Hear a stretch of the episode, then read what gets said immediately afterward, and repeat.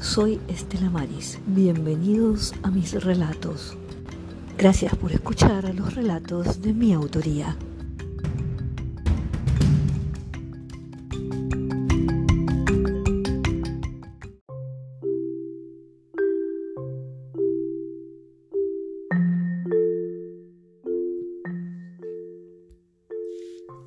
Recuerdo un otoño de muchas lluvias, junto a mis hermanos y mi madre sentados en un rincón de la pieza, alejados de las goteras, que por momentos parecían un grifo abierto.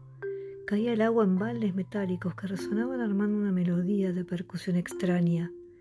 Mis hermanos a punto de llorar por la tormenta que no cesaba, y mi mente llevándome por un río cristalino navegando en un bote blanco de velas amarillas, el cielo asomando tras las nubes y el sol reflejado en la corriente. Podía sentir el viento suave mientras las gotas salpicaban mi cara, que no dejaba de sonreír. Hasta que el grito de mi madre apurada por vaciar los baldes me sacó del ensueño para ayudarla en la pequeña pieza que era nuestro hogar. Esa noche, cuando íbamos a dormir, las lluvias habían cesado, la tranquilidad y el cansancio del estrés de horas rápido hundió al sueño, Allí les conté mi visión sobre el río y el bote, y se rieron. Mi madre, callándome, ordenando que deje de imaginar cosas. Eso no va a pasar. No podemos más que sobrevivir, dijo, mientras se dormía. Solo sé que años, en años se transformó en un sueño vívido, que ciertas noches ocupaba mi ser y amanecía alegre esos días.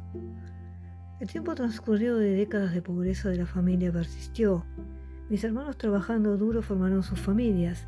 Yo también lo hice, solo que nunca renuncié a ese sueño de navegar en el bote blanco. Hasta que en mis treinta y tantos años comencé a trabajar para una naviera. No podía estar más feliz viendo esos barcos de lujo que fabricaban. Todo lo que me había instruido por mi cuenta estaba pasando ante mis ojos.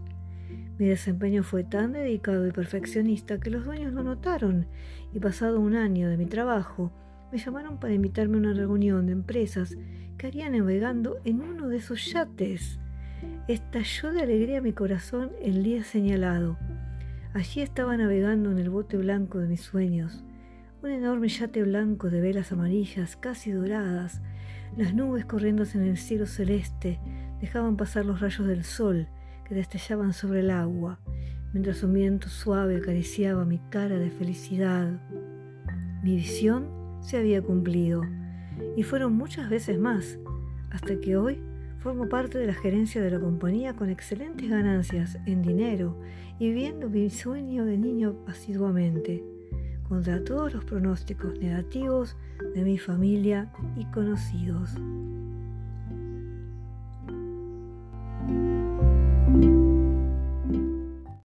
Nos escuchamos en el próximo episodio. Puedes dejar tus comentarios.